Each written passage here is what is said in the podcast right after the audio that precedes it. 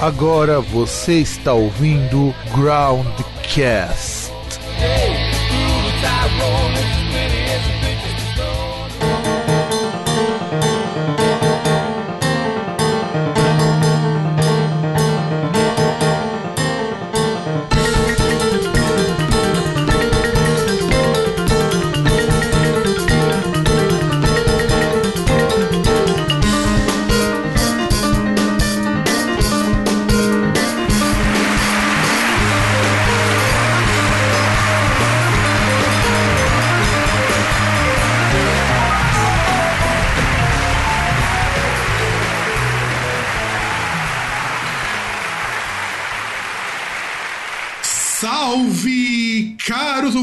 caros ouvintes do meu, do seu e do nosso programa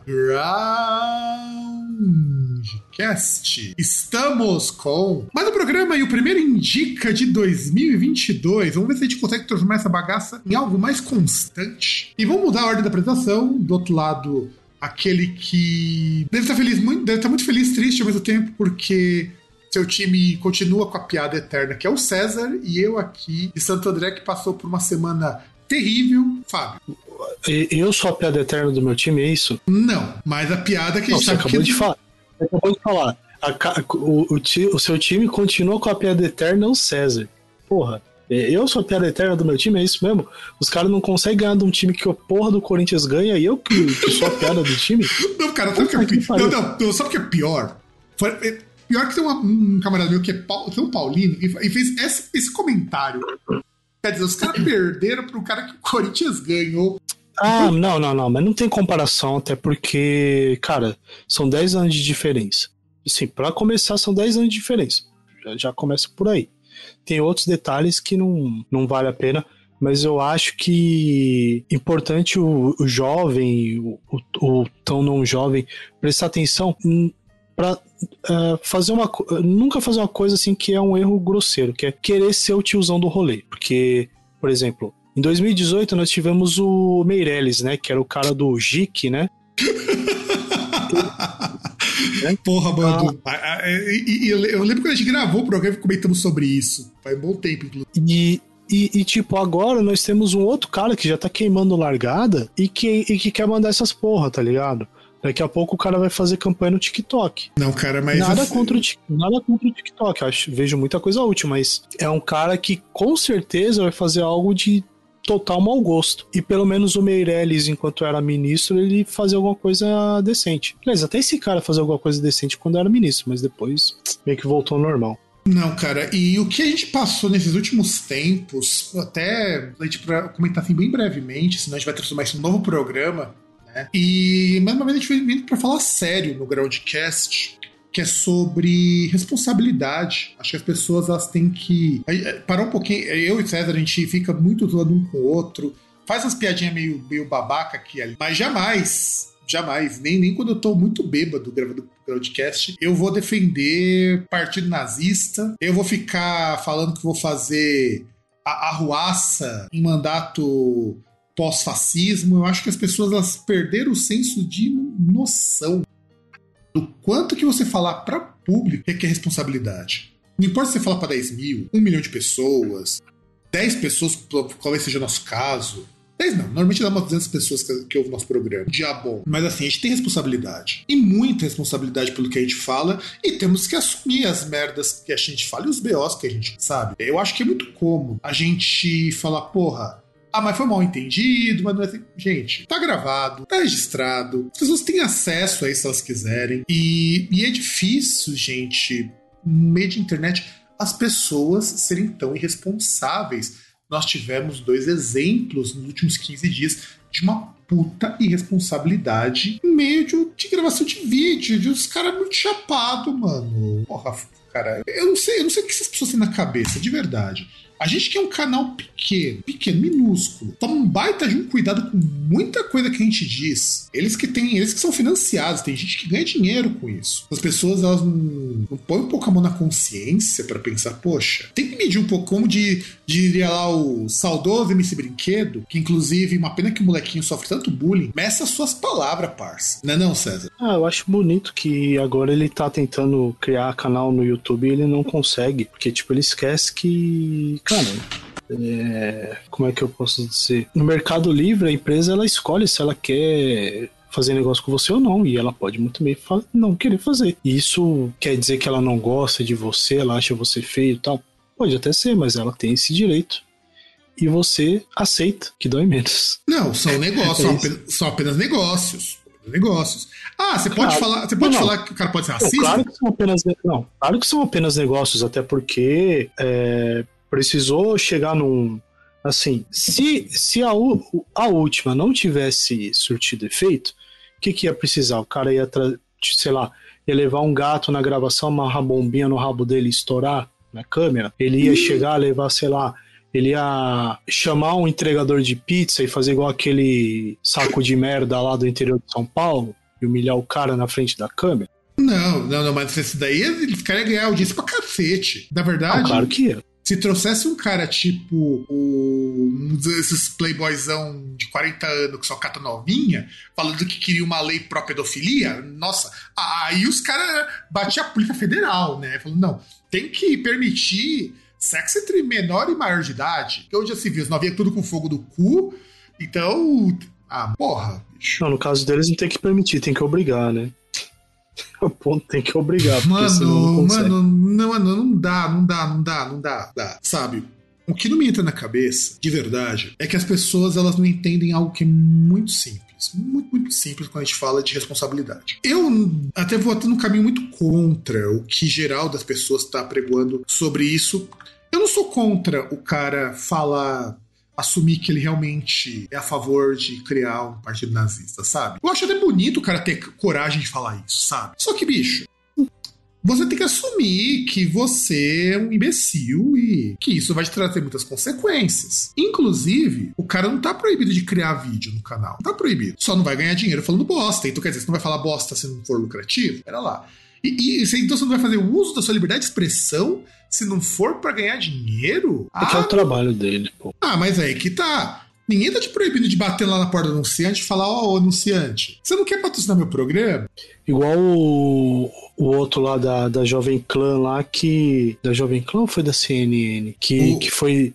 Que, que fez a saudação. O ex-BBB. Né? Ah, o, o da Jovem Clã, foi o cara da Jovem Clã. Foi no programa, por meio do, da Jovem Clã News. Cara, então, e, e eu acho engraçado, até porque ele ele se pronunciou falando que estava sendo perseguido, porque não sei o que lá, porque a esquerda tá não sei o que lá. Sendo que, tipo, o cara que é o apresentador do programa dele, que também é um cara nível da Atena, Marcelo Rezende, coisas do tipo, o cara, a reação dele, o, tipo, no programa que falou, ah, cara, ah não, mano, ah não, mano, você não meteu essa. tipo, pois é. Cara, pois não, não, não, não, não, a cara, não, a cara é impagável, mano. A cara vídeo. Não, ele falou ainda. Ele falou também. Ele, não foi só a cara, porque tem a cara e ele falou um negócio. Ele falou, ah, cara, tipo, não com essas palavras, mas ele mandou um, tipo, não, cara, não. Não, não, ele não, sacou não na hora. Isso. Ele sacou na hora, cara. Sim, Então, justamente, é isso, isso que eu acho maravilhoso. Mas eu acho estranho porque nazista não perseguia gay. Como é que o então. cara defende o nazismo e faz gesto? Olha, esse cara. Olha, se você vê que um dos grandes masculinistas, do autor de um livro sobre isso que influencia muito desses caras que são incels e o caralho a quatro. É, é, um puta de um viadão bombado, careca, e que curte, curte uns nacional-socialismo. Eu acho é que, que... tem que ter. Porque na verdade ele fala que o mundo e, e o prazer tem que ser para os homens, mulher é só pra reprodução. É, que na verdade, como ele quer prazer com outros homens, então, para ele a lógica faz sentido, né? Não, não, não, não, lógica não, argumento, porque de lógica não tem nada. A gente sabe que. Não, lógica sim, eu tô falando assim, tem, tem um. Como é que eu posso explicar? Tem uma sequência, tem todo um. Um argumento. argumento, cara. Sim, um argumento. É, isso que eu tô falando de lógica, não é lógica no geral, é lógica assim. A lógica do argumento dele bate, a matemática bate. Não faz sentido, mas bate. Faz sentido, é porque é a divisão por zero. Não, não faz sentido porque não existe divisão por zero. Exatamente. Aliás. Exato, exatamente. Não, não, não, não. Me lembrou, um, me lembrou um episódio lá do Longínquo, a Universidade Estadual de Londrina, de um professor super ético, professor de cálculo, que a gente tendo aula de cálculo 1, aí teve um cara, um colega meu ali, não vou falar o nome porque vai entender por quê, que tipo chegou tal, e aí parte assim de cálculo de limite, tal, essas coisas, blá blá blá, derivada. Aí chegou assim, chegou na aula, tipo, o professor falando das provas, ele vira, pô, fulano, dividiu por zero, hein? Caramba. E tipo, toda aula subsequente sendo que ele ainda dava aula de outra disciplina, não tinha nada a ver, ele virava. Ele virava e fazia, dava uma risadinha, pô, falando, dividiu por zero, hein? Caramba. tipo, cara, se for um negócio que, tipo, o cara quase que chegou ao ponto de. Sei lá, de fazer uma reclamação, alguma coisa, porque, tipo, era constrangedor, cara. Não, e, e é assim bastante antiético. Mas eu digo que realmente o, tanto o Adrilles quanto o, o Monark são grandes divisores por zero. A diferença é que os zeros são é. eles. É, é, que, na verdade, isso explica por que, que professor de universidade deveria ter um. Não só o cara fazer a licenciatura ou fazer o curso de graduação, ele deveria ter coisas de, de didática, coisas do tipo, né? Alguma coisa para dar aula. É obrigado por lei. O... É obrigado por lei. Por causa do Lula. Então, não, é obrigado por lei. É, é depois, por... depois, né? A partir de 2004, pela lei de, lei de diretrizes e bases, né, a famosa LDB, para você dar aula num curso técnico superior, técnico tecnológico superior, os professores têm que ter hora de pedagogia, de conhecimentos pedagógicos. Tanto que todo professor que, que estava nesse período, ele teve que fazer cursos mas eu já li muito, um monte de trabalhos falando sobre isso, que esses cursos eram só para constar as horas. É, então, então, é que é isso que eu acho, que provavelmente, até porque era um professor que ele tinha projeto, tinha um monte de coisa, ele era doutor. Tipo, assim, currículo cara, o cara era foda. Tipo, o cara era doutor ali pela universidade, pela UFSCar, tipo, no, no tema dele, o cara realmente é, Mas o César, é um cara assim que não tem o que comentar. Abrindo, abrindo só um parênteses ponto. antes da gente começar o programa, eu vou ser bem franco, eu acho que você vai também concordar comigo. Os professores mais ruins, mais assim, merda em termos de didática, em termos de avaliação, eu tive na universidade e na pós-graduação. Ah, sim, né? Porque o. É, é, é, isso que eu tô falando aqui, por exemplo, é, até um bagulho que você chegou a falar para mim da da ITEC, que, por exemplo, ah, pô, se tivesse se formado, dá pra você dar aula na ITEC. E, tipo, e é um negócio que é meio, tipo, você pensa, pô, o cara vai. O cara vai dar aula, às vezes o cara não tem nem. O cara não tem a, a, a qualificação para lidar com o aluno, né? Cara, tem a qualificação técnica ali. Mas, mas o, saber lidar numa sala de aula não tem, tipo, cara. Por isso que agora, quando o professor entra, você tem uma capacitação só para isso. É, bom, espero que resolva. Que nesse caso, depois o cara até tentou ali, depois com o passar do ano, né, como era um curso anual e, por exemplo, no caso desse professor, tinha dias que a gente tinha aula com ele quase o dia inteiro, porque era um curso integral, tentou ali até virar meio que amigão, mas para esse colega eu acho que não, deu muito certo. Ah, mas... mas não dá mesmo, enfim, não dá mesmo. Bom, dado esse momento, essa parte rápida, mas um dia, quem sabe, a gente volte nesse tema de responsabilidade Udo. Vamos fazer a nossa indica e começa comigo, as always. E eu trago para vocês, na verdade, um. Quem me indicou não foi o Spotify, foi o Instagram. Baseado numa coisa que eu curto pelo Spotify, principalmente, mas eu não descobri pelo Spotify, veja que coisa maravilhosa. Tem uma banda de prog rock lá do Japão, eu gosto pra caralho, que é o Hangei Yakei, que tem vários é, nomes, né? O Hangei Yakei. Quer dizer, Koeiji Hyakei. E, é uma banda piradaça, Koeiji Hyakei. Eu conheci o Koeiji Hyakei porque é a versão japonesa do Magma. Não sei se você manja do Magma, César, banda de prog italiano. Não. Imagina que é banda de prog que os caras tocam de uma maneira absurdamente foda, numa escala muito louca, numa música que mistura assim. Parece que você tá ouvindo uma coisa muito inusitada e os caras inventam a língua que eles cantam. Consegue imaginar isso? Agora imagina isso numa versão Sim. japonesa também inventando a própria língua.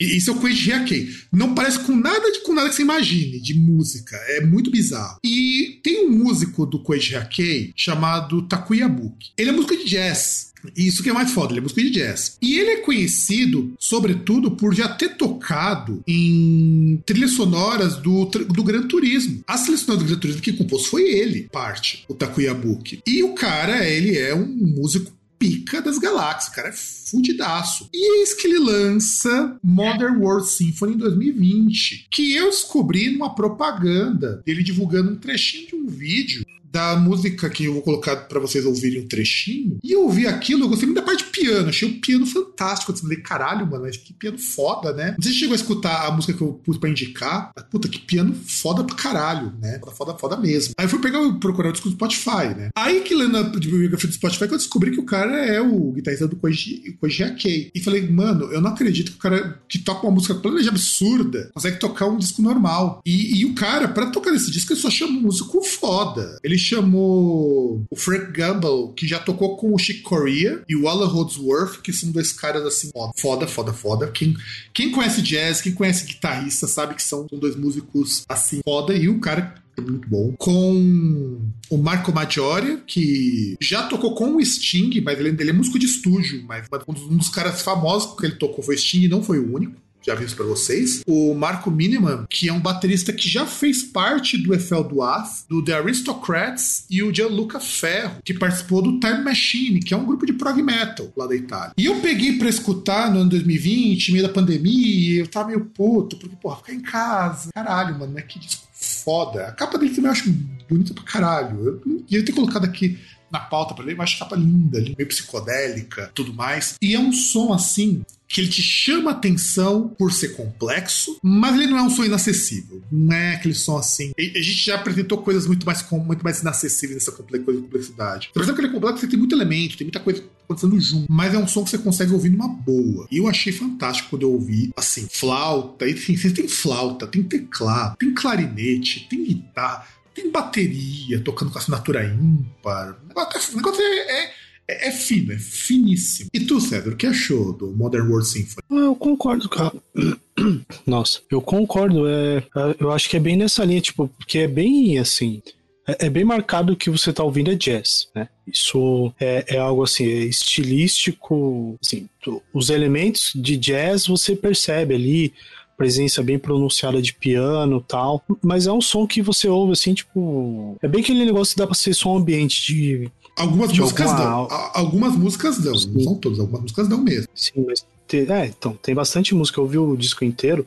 Tem bastante música que dá essa impressão assim de som ambiente, sabe? De tá, tá lá alguma coisa assim, uma, uma paisagem, ou está vendo ali, sei lá, uma rua com os carros passando e tá aquilo tocando, sabe? Tem muito essa pegada assim, é um. Como tem essa característica, não tem um. Não parece ter um foco na virtuosidade, então ele é é, tipo, acessível. Não, tipo, não, não tem foco da virtuosidade, mas se você prestar atenção na guitarra e na bateria, você vê que os caras descem a mão ali, cara. Não, não, não. Você presta atenção em tudo, você vê que os caras sabem, mas não é. Não, não tem um foco nisso. Tanto que é por isso que as músicas, tipo, elas têm essa. Muitas músicas têm essa vibe, assim, de ser um negócio assim, tipo, uma música de cenário tal. É agradável tanto pra que ouvir. Até, tanto que até não surpreende o, o, cara ter sido. O cara ter escrito músicas pro Gran Turismo, porque realmente. Uh, quando eu vi isso, a primeira coisa que eu tentei lembrar foram as músicas do Gran Turismo. Aí lembrei das músicas tipo de, de corrida tal, principalmente Gran Turismo 2 ali, que foi o que eu tive mais contato. E realmente, você lembrava que tipo, tinha, você tinha umas músicas assim, não era não eram barulhinhos de 8-bit, 16-bit, não era nada disso. Você tinha música, música mesmo, né? E, e até você para assim para pensar, você conseguia ouvir um pouco assim, só que mais mais voltado pro jazz, né? Jazz até e rock. O Gran Turismo. Muito rock. É, jazz e rock, principalmente jazz. Não, e sem contar que assim, não... os elementos de, rock, de prog rock são muito interessantes porque quando não tem as flautinhas, tem os clarinetes, que é só os caras tocando, você percebe que ali é um grupo de fusion que assim, eu imagino como seria se isso existisse ao vivo, imaginando. Ia ser um puta show se isso fosse possível de ter ao vivo. Se não fosse um projeto que o cara fez no meio da pandemia, juntando uns brother. Porque os caras gravaram em 2020 e, tipo, cada um gravou sua parte. Não, tipo, não se reuniram, porque o cara é da Itália, o cara é dos Estados Unidos, da Austrália, o cara é da Alemanha, no Japão, um monte de músico de apoio aqui e ali. Assim, eu fico imaginando, eles podiam pegar toda essa galera, juntar um dia, fazer um show e gravar isso e lançar. Porque ia ser muito foda. Ia ser muito foda ver isso Porque não é o primeiro disco, a primeira música que o Takuyabuki lança ao vivo. Mas se não me engano, esse é o primeiro disco, assim, full dele. Porque ele tem mais discos que você procura do. E eu, particularmente, gostei muito. Eu acho que Assim, eu fiquei surpreso. E tem muita coisa de música sinfônica, mas sem orquestra, é só com os instrumentos clássicos. Tem violino, tem é, parte de metais, de sopro. É, é finíssimo. Eu escutei a primeira vez e a primeira coisa que. Acho que não sei se quando o ouvinte prestar atenção no disco vai ser a mesma coisa.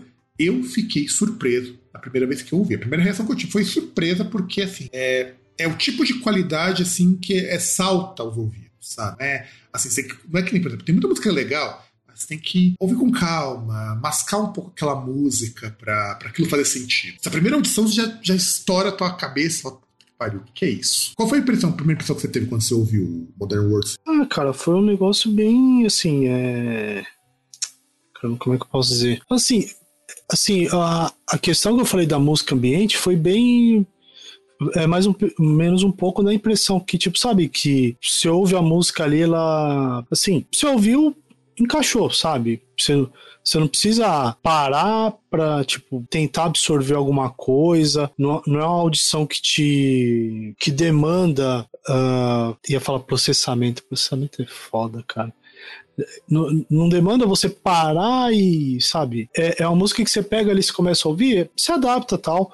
Talvez, por exemplo, até uma coisa que vou ver aí depois nessa questão das nossas indicações, porque em, em muitas coisas a gente só indica música instrumental. Talvez para quem não gosta de música instrumental, assim, pode não ser assim a melhor das coisas para ouvir, mas tipo, é uma música bastante agradável de ouvir, mas assim, que você pega, para e, e ouve, e vai. É, não, e mesmo pra Sabe? quem não gosta de instrumental, eu acho que vale muito a pena, porque uma coisa que muitas vezes me incomoda do pessoal do instrumental, principalmente o pessoal que é mais rock, passa que o cara do o Takuyabuki é uma banda de rock. A verdade é que não é um rock, Sim. rock, como o pessoal tá acostumado, mas rock pelo que o pessoal chama. O pessoal chama de Real, né?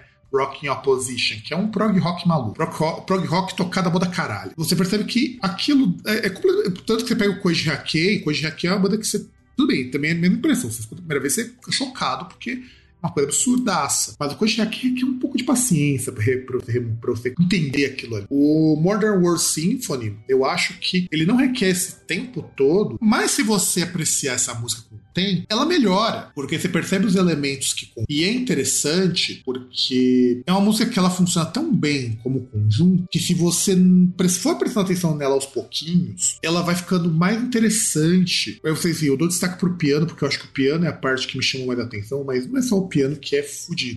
Legal. E eu vou indicar, para fechar o nosso bloco, a música que eu vi na propaganda lá do Instagram. E eu achei assim, aqui me ouvi e me estourou assim a cabeça. Falei, puta, tem que procurar cara pra escutar, que é a Dance of Ganesha. Inclusive, tem um cara que fez uma, um cover de guitarra da Dance of Ganesha que os caras da banda colocaram. E, mano, se eu às vezes eu te mostro. É, é desumano tocar aquilo ali no ritmo dos caras. É, a, as escalas são muito. Assim, você tem que imaginar que o cara toca umas paradas assim, do tipo, é tua assinatura ímpar. Tua assinatura ímpar com intervalo quebrado. Então os intervalos vão mudando. É foda. Assim, não é impossível de tocar, não é uma música do King Crimson, né? Robert Fripp faz questão de ser impossível até dele de reproduzir. Mas é complicadinho. Você olha e você começa a chorar, cara. É bem complicado. Mas vamos ouvir Death of Ganesha, porque eu percebi, ela é uma música é a música mais complexa desse disco, inclusive, of Ganesha. Mas não é a mesmo, mesmo sendo tão complexa e tudo mais, é uma música muito gostosa de ouvir. Gostosa porque tem, assim, principalmente se você gosta de metal sinfônico, fica a dica que ela é muito mais sinfônica que qualquer bandinha de metal espadinha com orquestra do Contact. Então, nós vamos ouvir Death of Ganesha Ganesha do Takuya Book.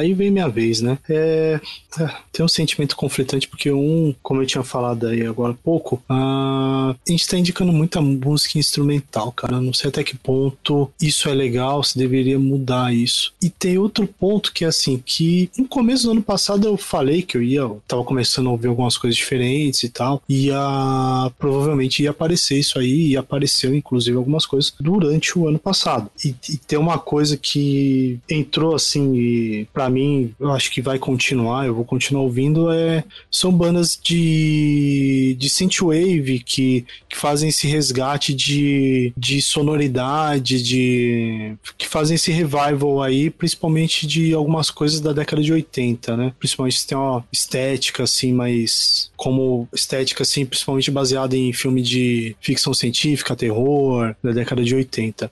E aí, no caso a gente tem o Midnight Danger, que é um projeto de synthwave ou retrowave, se quiser usar esse rótulo, de Estocolmo. Só que ele é, ele foi criado pelo músico Chris Young, que é um brasileiro, que mora há quatro anos na Suécia, né? É, muito louco isso, cara. Eu acho muito louco quando eu li esse release por esse projeto. É, é um projeto sueco feito por um brasileiro que nem tá morando tanto tempo assim na Suécia. É, também achei, e até um, uma das coisas que eu vi quando ele era brasileiro, eu tentei percorrer os posts do cara para ver se não tinha algo, algo complexo ali no meio, mas não, eu não encontrei, não sei se a minha busca não foi, se, se tá tudo limpo ou se a minha busca que não foi muito boa, mas enfim.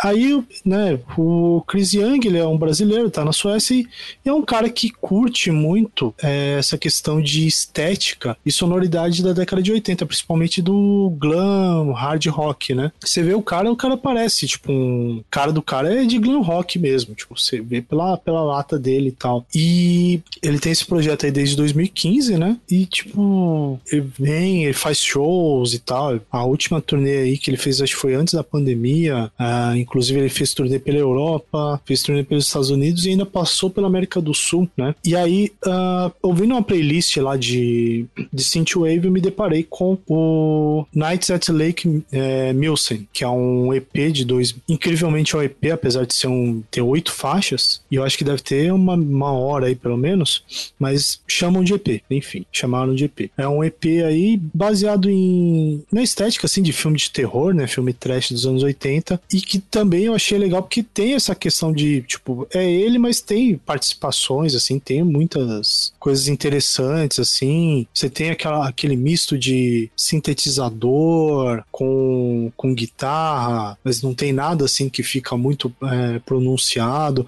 nada que rouba muito a atenção, é algo bem encaixado, assim, é bem, é bem trilha de filme de terror, sabe? Filme de terror bom, não essas merdas que a galera curte atualmente. Não, não, é, na verdade, filme de terror bom, não, filme de terror ruim, mas é um filme de terror ruim que a gente consegue assistir e dar risada, pelo menos. Não, não, não, eu tô falando bom no quesito, divertido. Ah, bom, aí sim. Assim, bom no, no, no entretenimento, porque, por exemplo, uh, hoje em dia a galera vê filme de terror que, tipo, tecnicamente falando, ele é muito melhor produzido que qualquer, que os melhores filmes que você tem aí na história, mas os filmes são tudo uma bosta. Só que a galera curte pra caralho e. Nossa! Ah, não curte pra caralho mais tanto, não. O filme o pessoal já tá falando que tá gostando. Ah, mas, cara, sempre tem o hype. É, é, só, é só ver o Massacre da Serra Elétrica. Fizeram uma versão nova no Netflix, então é uma bosta. Ah, mas com certeza ia ser uma bosta, qual que era a dúvida? É, é que na verdade, parar pra pensar, nem o original é tão bom assim. Ele era legal então, porque, pô, era violento pra cacete. Isso que era o legal. É, é, é legal pelo ineditismo tal. Tipo, você pegar essa história, é um plot assim que você pega, porra, tal. Sabe? Os elementos assim, eles levam na primeira vez e fala, porra, o negócio é legal, mas quando você vai na milionésima vez é foda. Não é, e como que você vai chocar, ó? Depois que você tem os jogos mortais, é difícil você fazer um filme de slasher que choca, sabe? Não que os Jogos Mortais seja de slasher, mas ele usa muito elemento de filme de slasher. Então, e, meio, meio que você não e consegue. A, vibe, e a vibe agora é outra, né? Tipo, não sei, acho que o cara tentou. Ah, porra, vamos. Que, que muito de terror que você tem atualmente é terror psicológico, umas coisas assim. E aí, tipo, meio que o cara falou: não, vamos, vamos tentar voltar, mas, tipo, é, é que na verdade eu acho que o problema é o seguinte: primeiro é você querer re, fazer releitura Eu acho isso uma merda. Acho que, tipo, você quer. Você quer fazer um negócio novo? Faz um negócio novo, põe lá o rótulo novo, faz tudo novo. Mas não, tipo, o pessoal quer ir pelo mais fácil. O que, que é mais fácil? Eu pego um nome que é forte, pego o meu negócio que eu tô fazendo novo, falo que é a mesma coisa, que já vai gerar aquele hype. Por, por mais que o cara chegue depois e fale, ah, mas ah, o filme não foi muito bem, com certeza ele se pagou. E, e por isso tá bom. Só, só pelo hype que gera no começo. Não, isso com certeza, certeza. E vai, eu sei que você quer saber o que eu achei desse disco, né? Pode falar, manda bala. Cara, sabe o que é o pior? No programa passado eu desci a lenha nesse tipo de, de rock bosta. Nós dois, né, descemos a lenha nesse tipo programa anterior. E eu fui, assim, quando eu escutei, eu fiquei com sentimentos muito conflitantes com esse disco. Porque ele é um disco legal pra caralho. Mas ao mesmo tempo ele tem tudo que eu mais odeio no rock dos anos 80. é, é tipo o Wasp, sabe? O Wasp é uma banda que eu gosto pra caralho. Pô, eu acho o Wasp caralho. Mas o Wasp é a reunião de todos os clichês que eu detesto. Que tem no Jo, que tem no Job, mas o Job ainda é legal. Tem no Poison, tem no Skid Row. Motley Crue. No Motley Crue. Motley Crue também. Essa banda, inclusive, o Midnight Dagger é muito cara de Motley Crue, sabe? Motley Crue com sintetizadores. Sim, a, ca a cara do, do maluco lá do Chris Young realmente é muito. Ele é muito a cara do, do vocalista do Motley Crue, cara. Sim, sim. Cara, é foda, porque é do. É, é, muito assim, como que eu posso dizer? É muito a cara dessas bandas ruins dos anos 80, mas é uma banda legal ao mesmo tempo, sabe? E é estranho isso. O que talvez assim me incomoda um pouco, mas assim, dentro é chamar isso de synthwave. Eu acho que isso é um erro muito grande. É muito pouco de eletrônico que tem aí. É muito mais um hard rock revival, com algumas coisas dessas trilhas sonoras, tipo Top Gun. Muito Top Gun, Top Gun. Eu lembrei bastante daqueles filmes bem ruinzinhos dos anos 80 que eu adorava, que eles eram divertidos pra caramba, porque é muito essa coisa que ele coloca aí. E o que eu acho mais, mais legal é, não tem aquela cara, que eu tenho visto muito que tem acontecido com o Synthwave, dos caras fazerem músicas só com cara de trilha sonora. Esse é um erro que eu acho muito grave de muito assim. Tipo, o Perturbator saiu disso já, foi até fazer parceria com grupos de metal, grupos de, de outros estilos, pra fugir um pouco disso. O Carpenter Brute também fez algo parecido, fugir dessa cara de trilha sonora. Ele vai para um caminho também que foge um pouco do só do elemento de rock e virar uma outra coisa. Isso eu acho que é um ponto super positivo no trabalho. Além de ele contar dos grupos de synthwave hoje, eu acho que ele, ou chama o pessoal considera como wave, eu acho que é o que tem a produção mais bem estruturada, porque não é só música eletrônica. A música eletrônica é fácil de você produzir direitinho nesse estilo, porque as coisas já vêm mais ou menos prontas. Você tem que lidar com instrumental, é mais complicado, bem mais complicado. Juntar tudo isso sem ficar com cara de, de metal eletrônico, de metal industrial, é difícil fazer isso. Bem difícil. Porque esses elementos, você joga com hard rock, é muito fácil cair no Ministry. Porque Ministry nessa época não fugiria muito disso se eles fossem que mais farofeiros. Você pega o Minds a Terrible eh, Thing Taste. Mas naquela época os caras iam pro lado do synth pop, que já é aproximamente ainda mais do que seria o synthwave. Então, assim, eu acho que é um propósito muito bom. É um projeto legal. Com todos os clichês, as coisas que eu mais detesto, que a gente xingou muito no último programa. E é por isso que eu acho que funciona. Quando você consegue fazer uma música com as coisas que são mais detestáveis de um período, eu acho que. E elas não soarem tão detestáveis, positivaço. Esse é um positivaço. É. E, e ainda tem dois, duas coisas assim que são. que eu preciso citar. A primeira, ele é um EP porque ele tem seis faixas. Na verdade, eu contei oito, porque tem dois, duas canções que tem uma mixagem alternativa quando você vê a versão que tem no Spotify. E, aliás, são três coisas, na verdade, três pontos. Uma das músicas, inclusive a que eu escolhi, ela tem participação do Rafael Bittencourt, que é só o guitarrista do Angra. Pois é. E tipo, e você percebe que é um negócio que ele não fica na, na fritação nem nada, e que é um negócio que agrega muito bem a música. E terceiro, que eu acho que uma coisa que, que é bastante legal no, no disco é que, por exemplo, você tem um, uma coisa que se não fosse bem usada ia ficar muito sem vergonha, que é saxofone. Que é uma coisa que tinha bastante na música, principalmente trilha de filme dos anos 80. Ah, não, mas é um saxofone bem safado que tem aí. Mas é exatamente não, então, que ele. É isso que eu tô falando. Não, não, mas é isso que eu tô falando. Assim, ele é um saxofone safado. Só que ele não é usado de forma safada, entendeu? Não, é, cara, pior que é um saxofone muito querido. É, é um saxofone legal. muito queridíssimo daí, vai dizer que não. Não, então, mas é o que eu tô falando. O saxofone ele é muito Kennedy, só que ele não fica naquele negócio, por exemplo, em inglês chamariam de cheesy. Ele não fica cafona, entendeu? Ah, cara, ele não deixa eu... a música cafona. Cara, pior que eu amo esse termo cheesy, cara. Nenhuma cafona em português não traduz cheesy tão bem. Cheesy é não, não. A, a, a, é, até, até porque, cara. Esse termo é. Eu amo esse termo, de verdade. Eu amo e protejo. Cara, é muito bom esse termo. Porque cheesy e... é o cafona, mas não é só o cafona. É o cafona, é o brega, é o sem vergonha. Não, então, a, até porque você imagina, por exemplo, você transportando para cá, pega uh, cheese, você pensa em queijo, por exemplo, pensa um pastel de queijo, você pensa naquele negócio gorduroso, melecado, que é. só faz bagunça tal, sabe? Aquele negócio que às vezes não cheira nem bem, dependendo do queijo que o cara usa, isso, do óleo. Isso, isso, sabe? isso. Aquele, sabe? Aquele negócio pegajoso, gosmento. Meio sem graça às vezes. Não, meio sem graça, porra, pelo amor de Deus, né? Totalmente sem graça. Dependendo, né?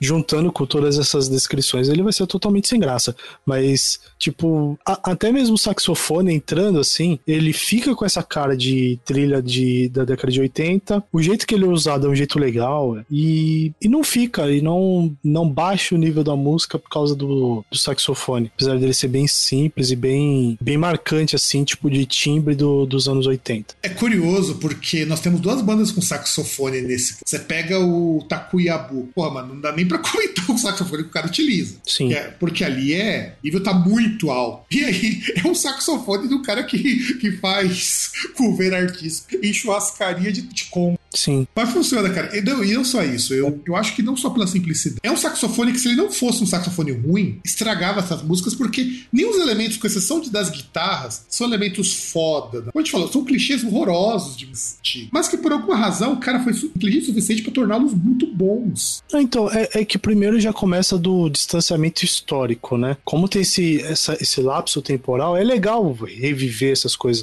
Uh, quem ouve, por mais que veja que a gente fala, a gente reclama de revival, o que a gente reclama não é do revival, de você revisitar as coisas, é você fazer um trabalho porco fazendo isso. Sim. Você ah. simplesmente fazer um Ctrl-C, Ctrl-V. Ah, várias bandas que eu indiquei aqui no Indica, várias coisas que eu falei aqui em off no programa, eram bandas de revival, tipo Witchcraft, que é uma banda de, de stoner com uma mina no vocal, que é estilo Black Sabbath. Eu acho a banda do caralho, a banda é foda. Mas é um estilo muito Black então, Sabbath. Então, que a gente fala. Não, então, mas a gente já falou assim de revival, por mais que uh, possam focar só na, na, Quando a gente fala negativamente, o revival ele é legal quando ele é bem feito. E, e isso é, é uma das coisas que me puxou para poder indicar. Porque eu tinha, como eu disse, eu tava ouvindo uma playlist lá com várias, várias bandas desse mesmo estilo, né? Eu ia indicar outra banda, inclusive. E aí, no caso, o fato de ter música só instrumental foi o que meio que me parou e falou, pô, cara. Aí eu ouvi isso aqui e falei, pô, acho que isso aqui é melhor indicar isso aqui do que um que só tem música instrumental tal. Que até outra coisa que eu tava ouvindo que tem elementos um pouco diferentes e tal, mas. Não, não, não, você contar o seguinte. É um dos raros casos de synthwave com voz, né? Sim. Isso é uma coisa interessante da gente. Por isso que eu falei que tem uns clichêsão dos anos 80, porque, exceto pelo Carpet Blut, pelo Perturbator, é meio raro você ter voz, voz letra. Mesmo no Perturbator, agora que tem algumas coisas. Cara, ele montou um projeto de Dark Wave, o Ruins of Romantics, justamente para ter um projeto com voz. Mas... É, é, é, que eu acho que meio que fica um medo de acontecer igual aconteceu com a Apocalíptica, né? De você perder a mão por colocar elementos ali que você não tinha ou que parecem ser estranhos ao, ao que você fez no começo do projeto, né? É, mas o caso da Apocalíptica foi um pouco pior, porque na verdade o Apocalíptica foi se descaracterizando. Sim, não, então, porque foi justamente colocando elementos, tipo, colocou bateria e, e instrumento eletrificado, aí depois vem o. Pô, convidar vocalista é ruim? Depende, depende do resultado. Se, se você faz e é bom, é bom, mas se você faz e, e o resultado não é, não é bem aquilo que você queria, e realmente realmente. Ah, você não, questiona por que você fez isso. Não é que nem Botanist. Aliás, olha, olha que engraçado. O, o Apocalíptica, sempre tem mudar isso, é considerado uma banda de metal no Metal Archives. O Botanist, que não tem guitarra, os caras tocam hurdy-grude, de guitarras, são dois instrumentos medieval, hurdy-grude com distorção às vezes, os caras não consideram metal e é uma banda de black metal. E os caras falam, não, isso aqui é um prêmio pra gente, porque os caras são tão burros, ele fala, o do Metal Archive é tão burro, que não consegue considerar os caras metal só porque os caras não têm guitarra. A Apocalíptica também não tem guitarra. Quer dizer, não tinha, agora tem. É. O Van Canto, o Van Canto é metal com o Metal Archives. E não tem instrumento, teoricamente. Não tem, não tem instrumento. É, tem bateria, né? Tem bateria. Só bateria. Mas não tem guitarra. O, o Botanist tem guitarra, tem bateria, tem baixo, tem vocal de black metal, só não tem guitarra, porque os caras tocam crude. Os caras devem tocar com instrumento medieval. Que, aliás, é, é uma das coisas mais maravilhosas que eu acho, mano. O cara fazer. O cara ter coragem de, não, vamos abandonar a guitarra e vamos tocar black metal com instrumento medieval. E é um treco ruim se afinar. Fácil. Ah, não sei, cara, porque já, já começa que é difícil pra caralho você conseguir um bagulho desse, né? Aí imagina se quebra alguma coisa, quem é que vai consertar essa merda? Provavelmente eles mesmos que devem arrumar. Na Europa não é tão não, difícil de arrumar. Na Europa não é, é tão difícil. É, sim, é que é, já, já deve sim, que assim, sendo tradicional, deve ter alguém que, que os caras conseguem pelo menos nos grandes centros ali, que o cara consiga encontrar, ou o cara consegue encontrar algum ponto remoto e mandar pro cara via trem, e o cara conserta e depois devolve. Europa não, acho, que, ter, os, acho que o Botanist é dos Estados Unidos, tem que olhar agora, porque eu sei que um dos caras que era do Botanist tem um projeto de Dark Wave Pop, que no último disco teve uns elementos de Dark Wave Trap, muito bom. Você vê que, que os músicos, que o cara arrisca. E o cara, esses tempos, estava ouvindo música do século XII, Dylan, que é o cara que ajuda a fundar o Botast. Então acho que você entende por que o cara curtia tocar com os Rude Grude, né? E o cara ouvindo música do século XII, música do século XII e música do Império Bizantino. Cara. O cara mostrou lá o vinilzão do, de música do Império Bizantino, de uma orquestra lá. Ó, eu, eu, eu, já tinha ouvido aquele disco MP3, é muito bom. E assim, eu acho. Aí, aí, aí você pode dizer que os caras realmente gostam de coisa antiga. Acho que superou o Cetera em ouvir coisas antigas. É. Música do Império Bizantino. Sim. E aí, só pra encerrar o meu comentário, um último ponto que eu tenho pra apontar é: tem cover de Maniac nessa música, nesse disco, que é. Porra, você é quer um. Bom. É muito bom, é muito bom. Você quer, uma, você quer uma música que tem a cara da, dos anos 80, eu acho que um bom recorte é Maniac. Você pensar na música, porque, tipo, tem todos os elementos, é de trilha sonora, não é? Mas é cantado e, cara, tem todo. Tudo aquilo cara, dos anos Ma 80. Michael Sambello, meu. Pior que essa versão só não é melhor que a do Carnival em Co, que é uma versão death metal com os mesmos elementos de synthwave que o cara usa. Então você já imagina a brisa, é muito louco. Mas eu gostei muito desse cover também. Sim. E aí, só lembrando, eu acho que o. Não sei, acho que o Fábio ele vai colocar no post, porque eu vou indicar uma música, mas tem um. Nesse disco, tem uma outra música que encerra ele, inclusive, na, encerra as músicas normais, tirando as que tem um mix alternativo. É, tem uma música que tem um. Um lyric vídeo, né? A música que tem o lyric vídeo é a Aurin City Lights, e aí, que aí eu acho que vai ter no post lá para vocês poderem ver esse vídeo, né? E a música que eu vou indicar, que vocês vão ouvir agora, é, é Fatal Attraction.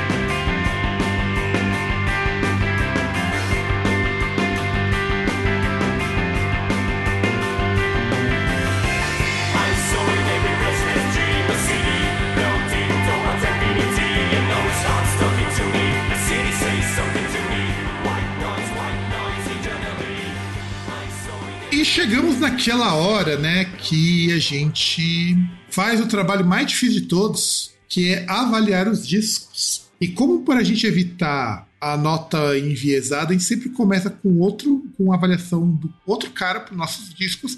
Então, como fui eu que comecei falando disco, então o César começa avaliando o disco do Takuya Book. Vamos ver que nota que ele vai dar. Porque eu já tenho uma nota na cabeça e provavelmente não vai coincidir nem um pouco com o que ele vai dar. É, então. Aí, assim, voltando no, na ideia que eu tava falando, né, o que eu achei interessante, principalmente sim, porque aquele negócio, quando você, quando eu fui ver na na pauta lá, que eu fui pegar o link para poder ouvir, eu já peguei assim e tava lá, Takuya Book Modern World Symphony Number 3. Falei, cara, que porra é essa? E, e aí já, já fica aquele negócio, fala, cara, vai ver alguma coisa muito complicada. E assim, é, não me entendam mal. Uma coisa muito complicada nem, nem sempre é ruim. É ruim quando ela é complicada para ouvir. É ruim quando ela te exige. É, uma coisa que, que eu defendo aqui, que eu falo bastante, é o problema é quando exige muito para você. Tipo, para você começar, já de, já de cara, já te exige muito. Porque, pô, daí complicado. O, música a gente. Por mais que a gente queira falar, música é entretenimento. Então, o, o, meu olhar sempre é esse: a música é entretenimento, então, assim, primeira coisa, ela não pode ser complicada para ouvir. Ela não pode exigir de mim muita coisa para poder ouvir, porque é esse o propósito que eu tô ouvindo. E aí, realmente, como eu disse, assim, é uma música que uh, quando você começa a ouvir, o processo ele ocorre de forma muito orgânica. Você tá ali, tá ouvindo, pá, e vai indo normal, sabe? Não tem nada que, por exemplo, uh, assim, eu geralmente eu tô ouvindo isso quando eu saio de casa para ir pro trabalho. Vou lá, vou andando até a estação de trem tal, vou lá, pego o trem, pego o ônibus, não sei o que lá. Por exemplo, não tem nada ali que precisasse parar e tipo, opa, perdi uma coisa aqui. Porque, ah, perdi alguma coisa porque o barulho do trem, ah, alguém esbarrou em mim, o barulho do ônibus não consegui ouvir, tem que voltar. Não tem, assim, o, os elementos que tem ali tão, são, assim, são fáceis de assimilar, é um disco que é muito bem produzido, então, para mim, ali vai um. Como eu sou muito ruim de dar nota, vai um 4,5. Lembrando aí que a nossa graduação é de 0 a 5, né? Só para ninguém achar que eu deixei o disco de recuperação. Para mim é um 4,5 que é, é aquele negócio, é cai bem nesse ponto aí de ter o. É que assim, tem lá um som de jazz que não é aquele negócio de jazz que você vê de. Como é que eu posso dizer? De filme que você vê sempre. O cara que curte jazz, aquele cara meio babacão, velho, sabe? Que cafona. E, e é um. Esse disco não tem nenhum desses elementos aí, para mim, é 4,5 a nota que eu acho que é de acordo com esse disco.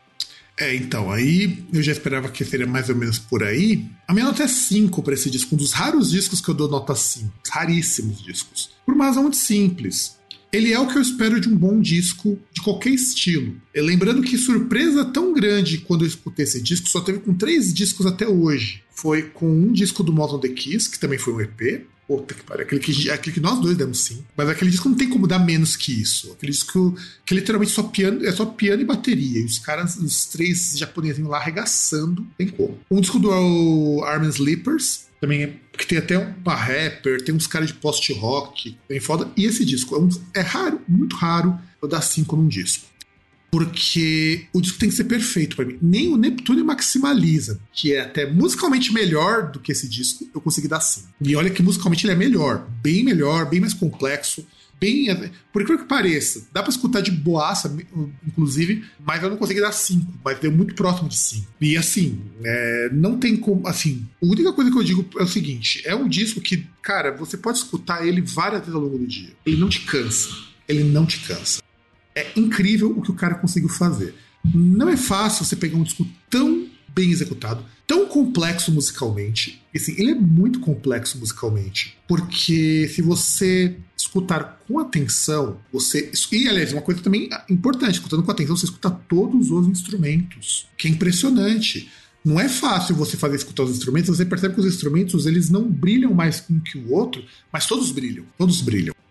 E assim, ele é extremamente experimental porque ele lida com escalas, com harmonias, com progressões que não são comuns, principalmente a bateria e o, e o piano, com progressões de acordes assim que eu acho fenomenais. Mas, assim, menos que 5 seria muito injusto com esse disco, sabe? É muito. Eu acho que, assim, ele tem muitos méritos, sobretudo porque é um disco que, se você escutar qualquer uma das músicas, você vai ficar, no mínimo, impressionado, porque não é uma música que vai te, te cansar ou que você precisa logo de cara. É, assim, e outra, uma coisa que é muito importante, ela não te existe como ouvinte em termos de referencial. Isso também que eu acho que pesa bastante. Eu gosto muito de música complexa. Vocês já sabem que normalmente as minhas indicações é meio raro isso, não acontecer, mas quase sempre é uma coisa muito complexa, é uma coisa com muito elemento, é uma coisa com, com assim, diversas coisas assim para serem notadas. Modern World Symphony Number 2 não, não foge disso. Ele é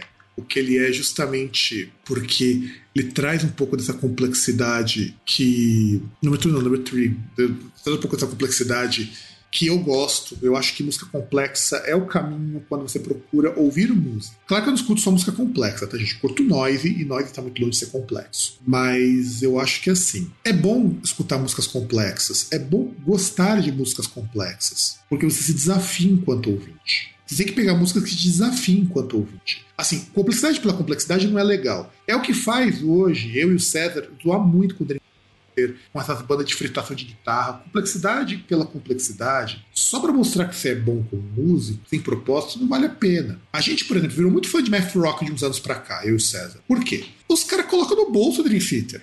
E os caras mais novo, inclusive. Mas quanto deles você vê que fica masturbando o instrumento, só para mostrar que, que o cara é, é, é fudidão. O Takuyabuki, você pode ter certeza, ele sozinho coloca qualquer cara dessas bandas de prog metal punhetadora de instrumento no bolso, sem fazer força. E ele é um cara de uma banda de prog. Antes que alguém pergunte. Algum comentário, César?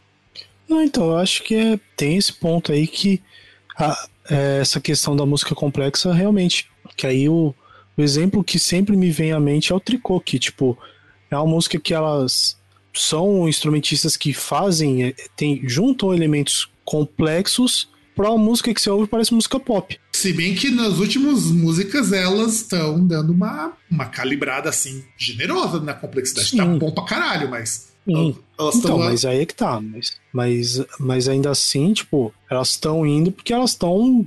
Assim, chega num ponto que você tem que mudar um pouco. Você tem aí, elas já têm acho que os três, quatro discos. Então já, já chega um momento que você não tem que. Você não pode ficar fazendo sempre a mesma coisa. Você tem que ter alguma coisa diferente. E aí chega num ponto que elas vão ter que começar a tocar algo mais assim.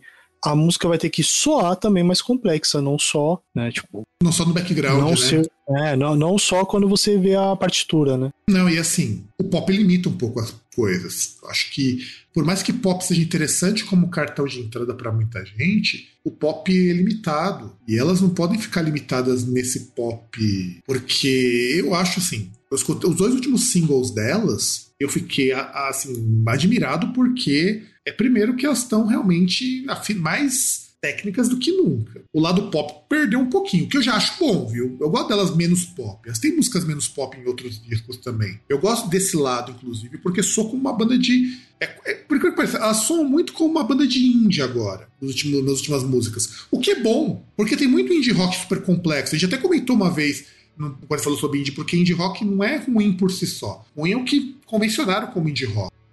Ruim é o, é o que o mainstream vende como o melhor do indie rock. É, o que ele vende como salvação da coisa. Porque o indie rock em si tem muita coisa boa. Tem muita banda que, assim, que os caras tocam super bem. Ah, o próprio White Stripes, que era vendido como indie rock. Os caras não são ruins como música, os caras são muito bons. Até Sim, você tem, você tem até mesmo toda uma.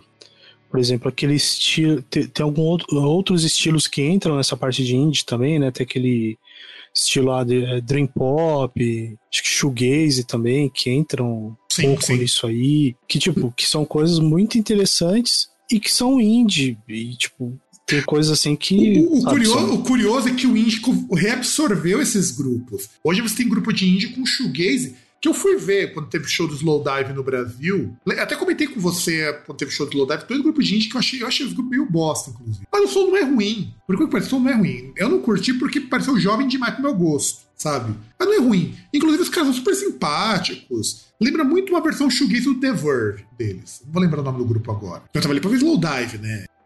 outros grupos ali eu cheguei cedo para ficar no lugar e fiquei sentado esperando o show do Dive. E assim, é, eu acho assim. E, e hoje tem uma banda que eu conheci pelo Instagram, que é o Soft Coach. As mocinhas ali começaram com um indie shoegaze e agora estão com indie grunge, com as pitadinhas de shoegaze. O que eu acho muito legal, essa revisitação que esse pessoal mais jovem está fazendo. Eu tô gostando muito do indie ter saído daquela afetação do que o pessoal fez lá, do que gente até comentou no programa lá de salvação do rock, né? Sai daquela coisa tipo Strokes, Killers, que não era só aquilo indie, mas foi o que vendeu bem o indie.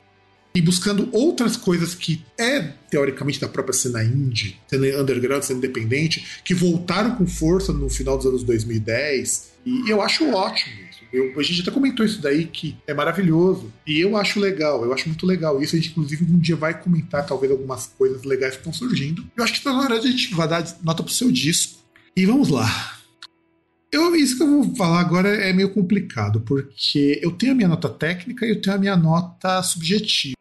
Isso me deixa muito encafifado. Se eu for dar minha nota subjetiva, porque a nota subjetiva ela é muito baixa. A minha técnica é muito alta. Por quê? Porque o disco é muito bom, ele é muito legal em termos gerais. Ele é um disco, assim, ele é ótimo como produto, como disco, como música, mas ele tem todos os clichês que eu detesto, que nós dois detestamos dessas coisas dos anos 80, que a gente falou tão mal. Por, e, assim, eu não consigo desgostar, o pior é isso, eu não consigo desgostar desse disco. Se eu pegar subjetivamente, e começar a racionalizar isso, eu começo a pegar um monte de coisa que é clichê que eu deveria dar um desconto. Para não ser injusto com o disco, Porque, veja bem, nós pegamos o Takuya Book, nós pegamos um cara que está muito acima. Eu não posso dar uma nota nem próxima disso, porque eu estaria sendo muito injusto. O cara, imagina, se eu dou um 4,5 para ele, pô, tô dizendo que ele tá próximo disso, tá sendo muito injusto. 3,75, que é a média das minhas duas notas tanto a subjetiva dos clichês quanto a objetiva da produção. 3,75 é mais que suficiente. Eu acho que sim, chega próximo de 4, mas não é 4.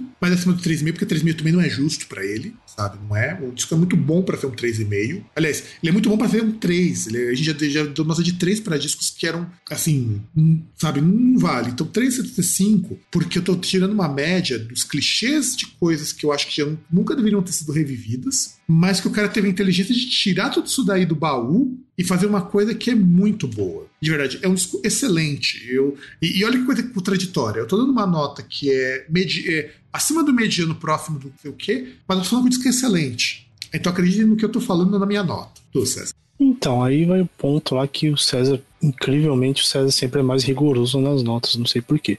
Porque para mim é um, é um disco que realmente, para mim, é 3,5. Que assim, eu que eu pensei, né? Eu olhei assim, questão de complexidade, ele não é um disco complexo, ele é um disco que ele tem essa questão do revival, do de um pouco aí de synthwave, não vamos chamar de completamente synthwave, mas tem um pouco aí do que se convenciona, é, convenciona se chamar de synthwave, né? E é um negócio que principalmente eu achei a questão dele ser divertido de ouvir. Que foi, foi o que me pegou na hora que. Uma das coisas que me fez falar, pô, eu vou indicar esse em vez de indicar o outro. Aliás, aliás é um César, antes, que... antes, de continuar, ele lembra muito o disco de covers do David Hasselhoff. É o mesmo espírito, é, é a mesma também. vibe. É a mesma vibe. É, também. E, e, tipo, como ele, ele é algo que ele puxa essa questão, assim, de lúdico, né?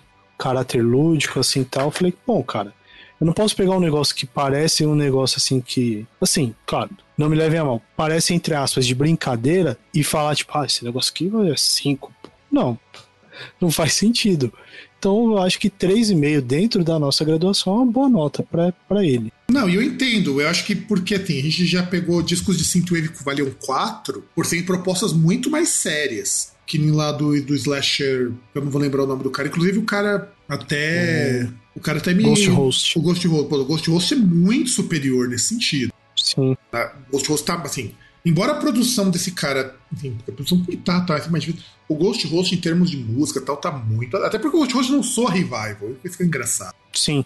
É, o Ghost Host soa algo novo, né? Só como algo novo. Tipo, é, é, é aquele negócio, você, você, você pega elementos assim, no caso, tipo uma, a estética tal, que é do mais antigo, ou na verdade só questão dos, dos instrumentos, mas o, o olhar é na frente. A, a ideia é fazer aquele negócio de tipo fazer música nova só com aqueles elementos, com, ah, com os instrumentos, né? É mais ou menos igual essa, essa banda de black metal que você falou, tipo, o cara pega um instrumento medieval, mas não para fazer música medieval, para fazer black metal. Tipo, o, o, o olhar é outro, o, o ponto é, é, o lançamento no ponto futuro. No caso do Midnight Danger, não. É, ele junta os elementos ali, que são elementos, tem os clichês e tal, ele junta elementos ali que são, até certo ponto, datados, né, para fazer ali a música e é um negócio que para mim pega mais essa parte lúdica realmente, né? Que, é, então acho que, que você, é... eu acho que você pega exatamente no ponto da minha parte mais subjetiva e crítica nesse sentido. Faltou alguma coisa inédita aí, né? Então é que para mim pegou aquele ponto que tipo é a questão da referência que já vem direto quando você ouve. E aí achei que era bem sacado isso aí, de tipo, você pegar e você já, que até mesmo é a proposta do, do projeto, que tipo, você pegar e já lembrar em trilha sonora de de filme década de 80, filme de horror e tal, que é justamente você pegar esse ponto de filme de horror e tal da década de 80, os elementos que tem, entendeu? E isso é um ponto que para mim, pensando do lado da de você ouvir por ouvir, você ouvir porque você quer espairecer, se divertir, foi o que me chega nesse ponto, que é realmente tem, tem, tem, essa questão, tipo, de não, não, ser, não ter algo assim, ah, nossa, isso aqui é. Puxa, estourou minha mente. Não tem. E aí por isso não dá para ser mais do que 3,5. É, não, eu entendo. E eu, então, a sua nota, a sua avaliação é muito parecida com a avaliação minha subjetiva do pensando nos clichês. É que eu juntei porque eu pensei a parte técnica. Tecnicamente, ele é um disco muito bem feito, muito produzido, bem produzido, muito bem elaborado, sabe? É, é como eu falei, por isso que eu fiquei com esse sentimento misto. E a minha nota foi um pouco mais alta, porque eu pesei a parte técnica, nesse caso. É, é 0,25 né? Um pouco mais alta também, é quase a mesma coisa. Né? Mas assim, eu, mas, mas é pesar um pouco da parte técnica. Eu falei, ele não vale um 4 porque você apontou uma coisa que é importante nisso. Falta nele o que a gente vê muito artista de synthwave, inclusive alguns que, que eu gosto muito, como Perturbator mesmo, a questão do ineditismo. Você ter a estética é uma coisa, você parecer demais com coisas daquele período é outra. Porque, não que seja ruim, tá? Eu não, eu não acho isso ruim. É, eu acho até muito positivo quem consegue fazer isso bem. É que nem uma banda que eu gosto muito, que é o Sleep. O Sleep é, é chupinhadaço do Black Sabbath. Principalmente da fase do volume 3 é chupinhadaço. Mas, porra, mano, é completamente diferente quando você escuta. É, o, que, o que lembra muito é porque é tudo baixão marcado, com aquelas distorções zona gorda, sabe? Com aquela, com aquela coisa assim, bem, bem densa, mas morre aí. Ou o pessoal do Church of Misery, que a gente já chegou a indicar aqui no programa lá atrás, que até falei que era o Black Sabbath do Japão. Lembra muito Black Sabbath, mas você nota que não é que assim que é diferente. Mesmo sendo é, ele é diferente do Greta Van Fleet, Greta Van Fleet copia tudo. Mas os caras do Church of Misery fazem paródia com os coisas do Black Sabbath com forma de homenagem, o que eu acho muito justo. É muito mais honesto. Quando os caras colocam o. Como, por exemplo, uma das. É, um dos títulos dos discos deles, o Master of Brutality. É, eu acho que essa homenagem já deixa muito claro qual que é o, a inspiração dos caras. E que é uma paródia, mas é uma paródia levada a sério. Muito melhor que o Greta Fleet falar, não, não somos Led Zeppelin. Se os caras assumissem, ah, nós somos Led Zeppelin, mesmo foda-se. Cara, ia ser tão mais divertido escutar uma banda dessa, que nem o cara do Ghost, cara, o cara do é, Midnight é assim, faz. As pessoas não, não me entendendo mal, o, o, Greta Van Fleet parece muito aquele negócio do cara que vai nascer 25 de março, aí chega, é original? Aí ele vira, é original, original. Tipo, Greta Van Fleet pra mim é isso. É original. Não, é. é... La é... Galant... La... E, ah, e a garantia? Ah, La Galantia sou Joe. Então, pra, sabe... pra mim, Greta Van Fleet é isso. Não, sabe o que é o pior? Danger não esconde que é, que é uma homenagem zona e, e, um baita de um clichêzão. E é por isso que ele funciona. Ele não tenta ser inédito, ele abraça, abraça. Sim. Aliás, o lyric vídeo mostra isso. Ele abraça. E eu acho ok, sabe? Eu acho que é isso. Que é o que eu, na verdade, prezo nessas coisas. Se uma banda ela tem essa proposta, eu acho que ela tem que abraçar mesmo, em vez de ficar com um discursinho batido. Pode ser que dê certo, pode ser que não dê certo. O deles deu certo, o deles é muito bacana. Mas... Eu acho que a primeira coisa que tem que ter quando tem a música assim pra gente ouvir é tem que ser honesto. Sim, sim, sim. Isso com certeza. Com certeza. Inclusive, na verdade, eu ia indicar um outro disco no lugar do Modern World Symphony. Eu, inclusive, indicar um disco de metal hardcore, uma outra coisa que eu tinha descoberto. Metal hardcore com estoque de post-metal. Eu falei, não, deixa eu indicar uma outra coisa porque eu já fiz isso já deixei o César meio surpreso. Eu vou indicar um, um, um jazz um jazz com prog rock. Depois a gente depois eu volto à programação normal e indico os post-metal boladão, que o Cedar não vai entender nada. Ou talvez entenda, porque vai, vai sair o um novo do Cult of Luna, que eu já recebi o disco, tá? Bom, e é, é post-metal para quem não, ainda não tá acostumado com post-metal. Então, é, eu acho que é uma pedida excepcional. E é isso, gente. Eu acho que vocês estão com dois discos muito legais, assim, indo para caminhos completamente opostos. Porque é, é, muito, é muito impressionante, né, cara? Assim, acho que a gente nunca foi tão, tão distante das indicações como essa. É, não sei. A gente já, não, a gente já pegou indicações distantes, mas assim, a gente pegou uma indicação de um cara muito, assim, muito virtuoso, muita coisa, e um outro que chuta o balde completamente. É, é quase tipo indicar um Malmsteen e um Manowar Steel. É, mais ou menos, que o Malmsteen não. Acho que não. Acho que não vale a comparação, porque o Malmsteen ele faz. Muitas vezes ele faz aquilo que a gente reclama do Dream Theater aqui. É, mas o Malmsteen ainda tem uma coisa que ele pode se orgulhar. Ele tem muita coisa ao vivo muito boa. O problema é que ah, o, Mal, sim, é. o Malmsteen ele entra numa categoria que eu coloco o Obituary, que é uma banda de death metal que eu detesto. Ao vivo tem coisa muito boa. Aliás, se você pegar um DVD do Obituary, eu, eu descobri isso do Obituary quando eu tava indo comprar um CD anos atrás. Tinha um DVD do Obituary na, na loja. Falei, cara, o que é isso? Aí os caras falaram, ah, tá aqui é Obituary. Caralho, mano, mas. É, essas músicas dos caras não eram, era mais bosta quando eu escutei do CD. Aí eu comecei a dar moral pros caras. Falei, um show deles eu iria. Porque justamente o contrário, né? Geralmente ao vivo é mais bosta do que o, o CD, né? É que o de CD, não, pra mim, não me soa legal. Não me soa. Depois eu te mostro uma música ao vivo, uma música de estúdio do Obituary. Obituary é uma banda que talvez você curta. Lembra um pouco Def em algumas coisas. Só que é mais sujo, mais punk.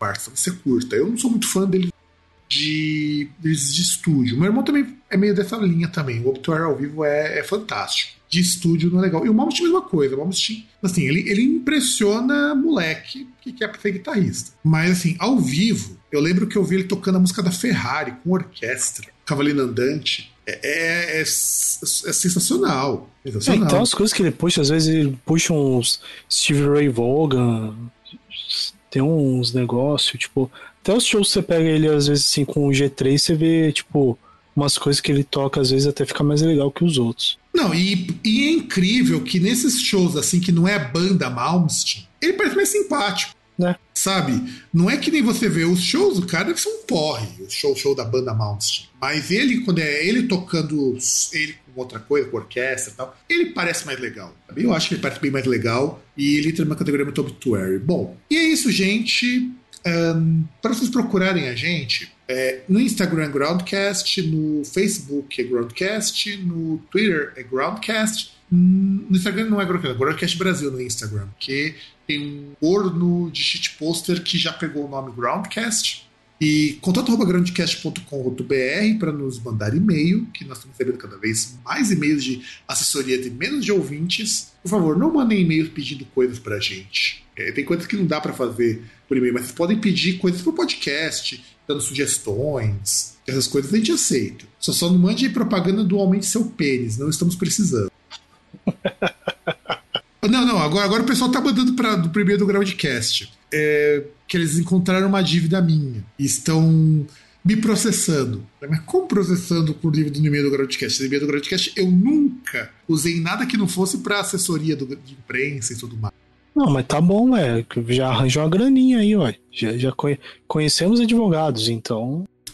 Não, eu tô quase, eu tô quase respondendo, mas não tomar no cu, sabe? É, os caras vão nessa coisa de que ficou lá, colou, e não é bem assim, não é bem assim. Eu já coloquei um monte de proteção para evitar esses crawlers. Por isso que eu não, não coloco e-mail direto no site. Eu deixo tudo para formulário de contato para evitar esses crawlers pega o e-mail, mas não tem como. Eu nem, eu nem cadastro e-mail do Groundcast que não seja em veículos de imprensa. Mas sempre tem crawler, sempre tem coisa que pega, a gente não pode evitar. Inclusive, deixa só eu ver aqui, por, como que está o nosso e-mail, para ver se tem algum spam divertido para a gente ler aqui ao vivo. Só para a alegria e o deleite de vocês. Hum, deixa me ver aqui. VRF Cobrança. Olá, contato. Vimos através do presente mensagem eletrônica comunicar que, após múltiplas tentativas de contato sem sucesso, impetramos a ação de cobrança 1532 18 2022 sob sua responsabilidade, conforme previsto no contrato. valor da cobrança R$ 7.950,25, vencido em 25 de 11. Protesto automático 12 de 7 de 2022. VRF Cobranças. Mas só? 7 mil? Porra. Não, eu, pra brincar. Eu não sei nem o que esses caras estão querendo cobrar, gente. Aliás, inclusive, inclusive, um dia vamos gravar um programa off. Só dessas mensagens bosta que eu recebo do Groundcast. Que tal, etc. Fazer leitura dos e-mails bosta que, a gente, que eu recebo. Ah, não sei. É, tem, tem potencial para entrar num programa que for entrar um monte de coisa. Só isso eu não sei, mas como um dos elementos pode ser. Porque porque varia, de épocas em épocas varia essas bostas. Porque assim, normalmente eu recebo coisa boa, é muito raro receber spam. Mas nos últimos meses tem aparecido umas coisas que eu tenho ficado bastante. Fatura atrasada da Claro. Eu nem tenho conta na Claro. Sabe? Eu não sei como que esses. Eu acho que esses caras comem merda, meu. Sabe? É o tipo de coisa que a gente não entende, mas um dia, um dia eu comento mais dessas pérolas sem contar os termos de pesquisa que levam as pessoas pro Groundcast. Tem coisas muito divertidas também que levam as pessoas é, pro site. É coisa de fã do Monark. Com certeza. E ficamos por aqui. Espero que vocês tenham gostado do programa. E um grande abraço para todo mundo. E tchau!